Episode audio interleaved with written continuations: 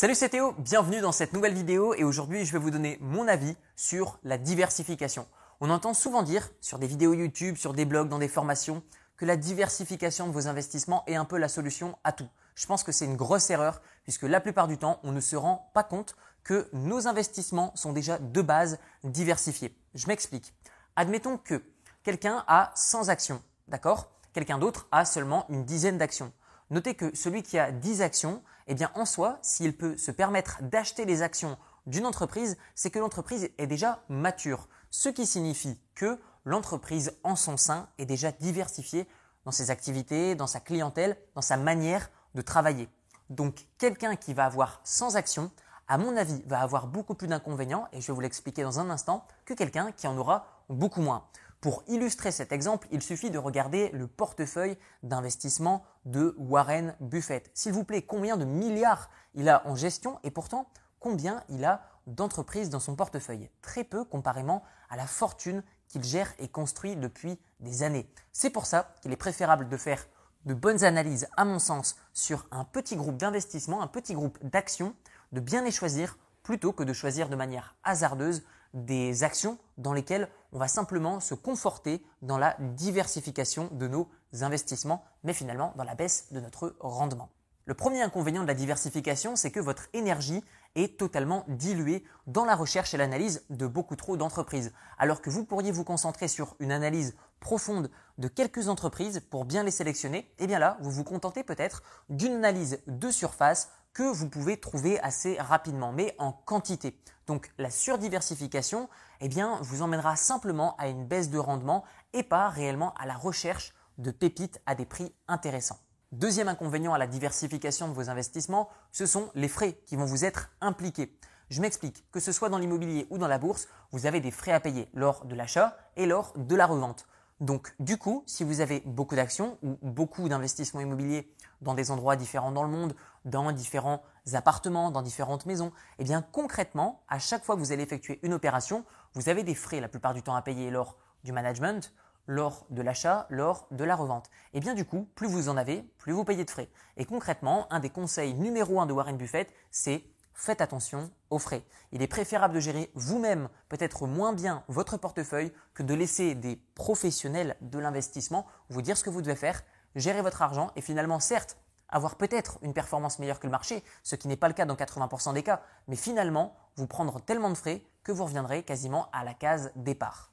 Troisième inconvénient à la diversification, c'est que si elle est mal faite, eh bien elle emmène à une augmentation du temps de gestion de votre portefeuille. Je m'explique. Si vous avez 100 actions, vous devez suivre approximativement voilà, le versement de dividendes. Est-ce qu'il est bon d'arbitrer euh, à tel moment ou à tel moment, c'est-à-dire vendre une entreprise pour peut-être acheter d'autres parts d'une entreprise que vous aviez déjà donc c'est assez compliqué, surtout si vous souhaitez continuer à diversifier votre risque pour lisser le risque. Eh bien en fait, je pense que c'est une très mauvaise idée. À l'inverse, quelqu'un qui aura par exemple seulement 10 actions comparément à quelqu'un qui en aura 100, eh bien il sera non seulement beaucoup plus facile pour lui de suivre l'actualité et de comprendre ses investissements, mais aussi de décider un jour de revendre ou pas des actions qu'il a détenues dans son portefeuille et d'en rajouter éventuellement une autre qu'il aura mis plus de temps à analyser au départ mais dans une stratégie de passivité, eh bien, il aura beaucoup plus de revenus dans le temps que quelqu'un qui investira la même quantité de temps sur une analyse de surface d'actions qui sont finalement au même niveau de performance que le panier moyen d'actions que vous aviez initialement. Donc maintenant, peut-être que vous vous posez une question qui est simple. Est-ce qu'il est intéressant d'investir dans des indices, comme par exemple le CAC 40, S&P 500, Nasdaq est-ce qu'il est intéressant d'acheter des trackers, des ETF, qui sont simplement des groupements, donc des paniers d'actions, ou est-ce que je dois investir sur des actions que j'ai bien recherchées? Eh bien, ça dépend de votre profil, de vos compétences, de vos connaissances dans le domaine de la bourse, mais aussi et surtout de votre stratégie de gestion. Est-ce que vous souhaitez être un investisseur actif? Est-ce que vous souhaitez être semi-passif? Ou est-ce que vous souhaitez être passif à 100%. C'est ce qui va déterminer s'il est bon pour vous d'investir sur des indices, sur des trackers ou sur des actions. D'une manière générale, je dirais qu'il faut vraiment ne pas investir sur des indices. Pourquoi? C'est beaucoup trop diversifié. À l'inverse, les ETF, des trackers, vont parfois être très bien sélectionnés par des émetteurs d'ETF. Autrement dit, par exemple BlackRock, Vanguard, etc. pour ne citer que. Concrètement, selon moi, les ETF sont beaucoup mieux que les indices et largement mieux que les fonds de gestion. J'avais déjà fait une vidéo sur les fonds de gestion Concrètement, les fonds de gestion à éviter puisqu'ils vont ruiner votre rentabilité avec des frais. Concernant les indices, beaucoup trop diversifiés.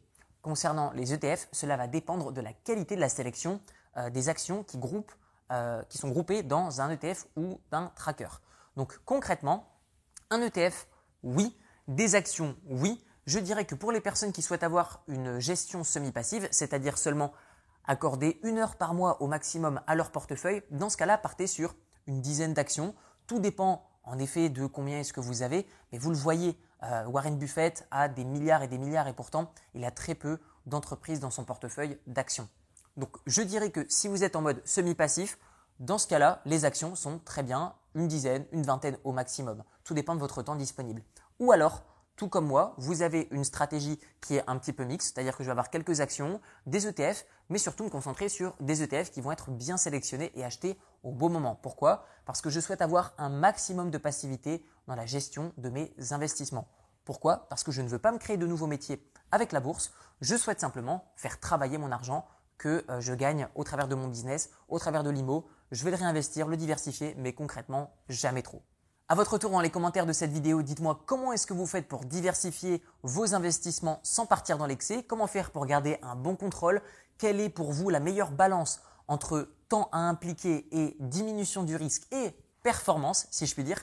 Dites-le moi dans les commentaires, je serai curieux de connaître votre stratégie. Vous retrouverez dans la description de cette vidéo une série de 4 vidéos sur l'investissement en bourse qui va vous expliquer étape par étape comment faire pour faire fructifier votre capital en profitant d'un effet boule de neige. On se retrouve de l'autre côté. Je vous dis à très bientôt. Ciao, ciao.